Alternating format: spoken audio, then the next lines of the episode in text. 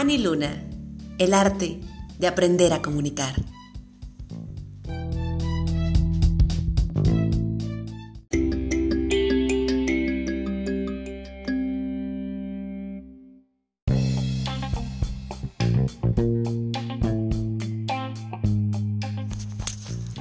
En este episodio analizaremos a la radio actual en México. ¿Cómo es que esta ha surgido en la actualidad y si es que realmente tiene futuro o ya murió? Pues bien, comenzaré diciéndote que en 1894 Guillermo Marconi marcó el inicio de la actividad radiofónica como ya lo habíamos visto, al transmitir las primeras señales electromagnéticas sin cableado. En un principio se usó sería militar y naval, sin embargo la utilización de esta tecnología se expandió en muy poco tiempo como ya lo sabías. Apenas se produjo el cambio de siglo, en 1906 Reginald Fersenden realizó las primeras transmisiones inalámbricas de audio. En la emisión envió el sonido de una ejecución en violín y leyó un pasaje de la Biblia. Un año después, Ferensen logró expandir la amplificación de la señal a través del uso de las válvulas. Esto determinó la expansión de la radio como medio universal. Estos experimentos que dieron nacimiento a la radio se basaron en los adelantos científicos de finales del siglo XIX. En un principio fue Maxwell quien a través de su documento Una teoría dinámica del campo electromagnético logró descubrir las características y la propagación de las ondas electromagnéticas. En 1888, Henry Hertz evidenció la posibilidad de manipular dicha propagación de formas similares a las ondas de la luz. Este descubrimiento se, se, homenajeó a través de la definición de estas ondas como ondas hertzianas. Pues bien, a raíz de esto se dan las primeras emisiones de la radio en México. Al igual que el resto de Latinoamérica, la radio mexicana se desarrolló a comienzos del siglo XX y de la mano de los aficionados a la radiofonía en México. El desarrollo se produjo en varias ciudades simultáneamente. La primera transmisión de radio masiva en México fue la emisión de las celebraciones de los 100 años de la independencia mexicana, tras la firma del Tratado de Córdoba en 1921. El mismo año, el gobierno mexicano creó la primera estación radial, el mismo día que los hermanos Gómez Fernández crearon la segunda. La primera contaba con la dirección de Agustín Flores y se encargó de transmitir la exposición comercial internacional del Centenario desde la Ciudad de México. Meses después, se crearon estaciones radiales en casi todo el territorio mexicano. Ciudad de México, Ciudad Juárez, Pachuca, Chihuahua, Cuernavaca, San Luis Potosí, Guadalajara y Morelia contaban con emisoras en el año de 1922. Ese mismo año se formó una asociación que reunía las estaciones de todo el país, conocida como Liga Nacional de Radio, luego renombrada como Liga Central Mexicana de Radio. Esta asociación se encargó de elevar una petición al gobierno del presidente Obregón para que autorizara la instalación de más estaciones radiofónicas. El gobierno accedió y en mayo de 1923 se concretó el proyecto presidencial. Primeras emisoras que salieron fue en 1921 y 1930 se fundaron las emisoras C y L de Raúl Azcárraga, C y B, luego de X e B de José Reynosa, C y X, luego de C de X e X del Excelsior, C de CZE, luego XFX de la Secretaría de Educación Pública, entre otras de la Ciudad de México. También se fundaron la CZF, luego la XFF en Chihuahua. CYY, luego XEY en Mérida. Y CXF, luego XEF en Oaxaca, entre otros. ¡Guau! Muchísimas. Pero ¿cómo se consolidaron? A partir de 1930, la radio se consolida en la población mexicana. En este año comenzó a utilizarse a la radio como medio informativo. México estableció esta modalidad siendo uno de los países pioneros en el mundo el primer servicio de información de noticias lo creó la XEN, la radio mundial dirigida por Félix Pavalivis.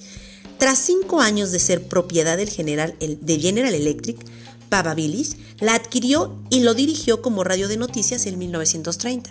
Ese mismo año nació la XEW, iniciando un nuevo periodo radiofónico. Emilio Azcárraga Reuta creó esta emisora con el fin de rentabilizarla.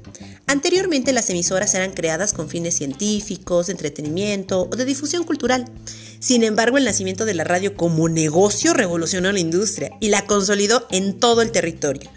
XCW es pionera en el diseño de marketing y publicidad, que a través del anuncio de productos logró autofinanciarse y expandió enormemente su mercado alcance radial.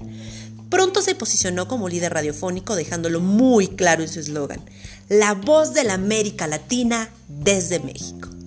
¿Cómo consiguieron sus licencias? Pues bien, en 1931 el gobierno de México comenzó a tener el control de las licencias otorgándolas con una duración de 50 años. En 1933 también se reguló la emisión de anuncios publicitarios, limitándolos al 10% del contenido radial. ¿Cómo se da la radio estatal? Pues en 1937 el gobierno ejecutó una política de comunicación social a través del Departamento Autónomo de Prensa y Publicidad, Además de administrar las emisoras estatales y supervisar la publicidad de las emisoras privadas, este departamento instaló dos radiodifusoras, la XEDP y las XEXA. Se encargaban de la transmisión de emisiones gubernamentales. Allí nace la Hora Nacional, esa que seguimos escuchando aún hasta esas épocas. Un espacio transmitido por cadena nacional comunicado a las actividades del gobierno. ¿Qué sucede en la década de los 40? Las estaciones radiales de México se expandían por todo el territorio nacional. Las radios del interior comenzaron a recibir grandes intervenciones publicitarias y la consolidación del medio era inevitable. Durante los años 40 comenzaron a surgir planes de, afiliación a las emisoras, por lo que además de la pauta publicitaria, las radios también se nutrían económicamente de sus oyentes. Entre la década de los 50 y de los 60, Vinieron la aparición de la frecuencia modulada y de la televisión. En un principio se creyó que la televisión reemplazaría como medio al líder de la radio. Sin embargo, hasta el día de hoy la radio lidera el consumo de México. La XHFM Radio Joya fue la primera estación de frecuencia modulada del país. Nació en Ciudad de México en 1952 y debió cerrar en 1957 tras los daños ocasionados por el terremoto. Durante estas décadas disminuyó la actividad gubernamental en las emisiones radiales. Al mismo tiempo, las emisiones en vivo comenzaron a ser reemplazadas por transmisiones de música grabada. Los avances en las tecnologías de grabación y reproducción musical proporcionaban considerables mejoras a la calidad de radio. Y entonces surge la radio no comercial. El 25% de las radios en México son de uso no comercial. Hay cuatro categorías, radio de uso público, radio universitaria, radio social comunitaria y la radio social indígena la radio pública entonces, las radios públicas en general cuentan con un presupuesto más recortado que las radios comerciales. Sin embargo, las instituciones públicas y gubernamentales mantienen una gran difusión en todo el país. El Instituto Mexicano de la Radio y la Radioeducación son algunas de las importantes emisoras públicas. La radio universitaria pública como las privadas cuentan con posibles emisoras de radiodifusión. Algunas de las más importantes son la Radio UNAM, primera radio universitaria, y la radio de la Universidad Autónoma de San Luis Potosí, entre otras. Actualmente también contamos con la radio de la Universidad Autónoma de Puebla. Radio comunitaria. Pese a la persecución gubernamental, a estas emisoras la modalidad ha logrado sobrevivir y hoy se destaca en la comunidad radial. La primera estación se creó en 1999 durante la huelga de la UNAM, como dato curioso. Radio indígena. En 1979 nació la primera radio indígena.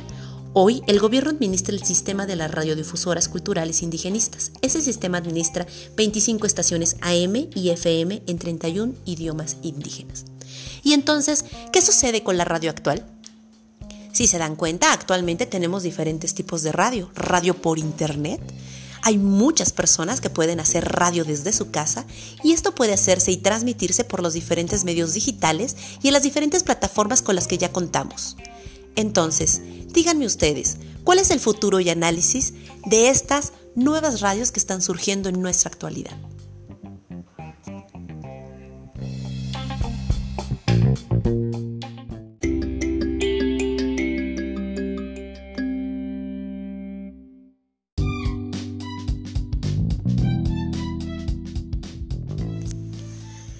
Ani Luna, el arte de aprender a comunicar.